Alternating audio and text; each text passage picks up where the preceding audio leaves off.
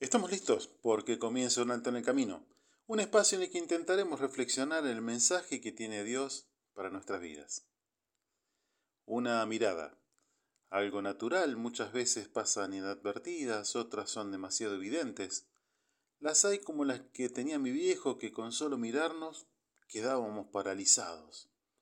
Miradas que buscan algo con desesperación, miradas como al horizonte pero que piensan, miradas con desprecio miradas compasivas, miradas de enamorado, miradas con odio, miradas de despedidas con lágrimas, miradas que hacen una fuerza impresionante, como vio la del arquero queriendo empujar la pelota hacia afuera después que pegó en el palo.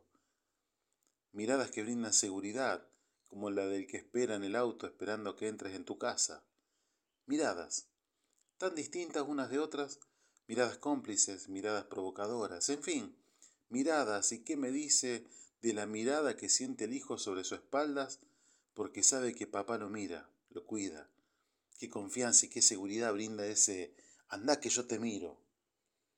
Pero nada igual a esa mirada del Cristo, compasiva como ninguna, estando en la cruz con sus manos y pies clavados en un madero, su cuerpo golpeado, en su cabeza una corona de espina que atravesaba su piel, y desde ahí arriba, viendo ese panorama de sangre, dolor, desprecio, burla, odio, y con voz entrecortada dijo, Padre, perdónalos porque no saben lo que hacen.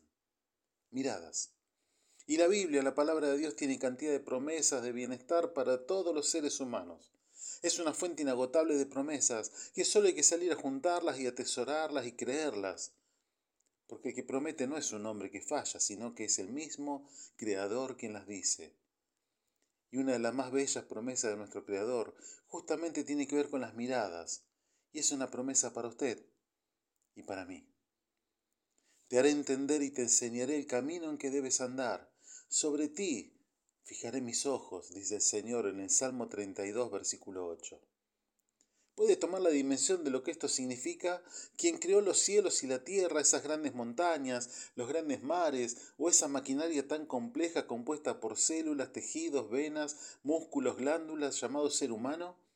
Ese mismo ser, ese mismo Dios, es quien está fijando su mirada sobre ustedes, sobre vos, sobre, sobre mí, con un solo objetivo, como un padre que mira a su hijo, mostrarnos el camino en que debemos andar. ¿Quieres saber cómo sigue este pasaje? Quizás le cambie esta mañana, porque si nos ponemos a pensar todo lo que nos depara el día, el mal humor se apodera de nosotros, los nervios, tensiones, y el mensaje de Cristo viene a traer buenas noticias, y fíjese cómo sigue el pasaje. No seas como el caballo, como el mulo, sin entendimiento, que han de ser sujetados con cabestro y con freno, porque si no nos acercan a ti.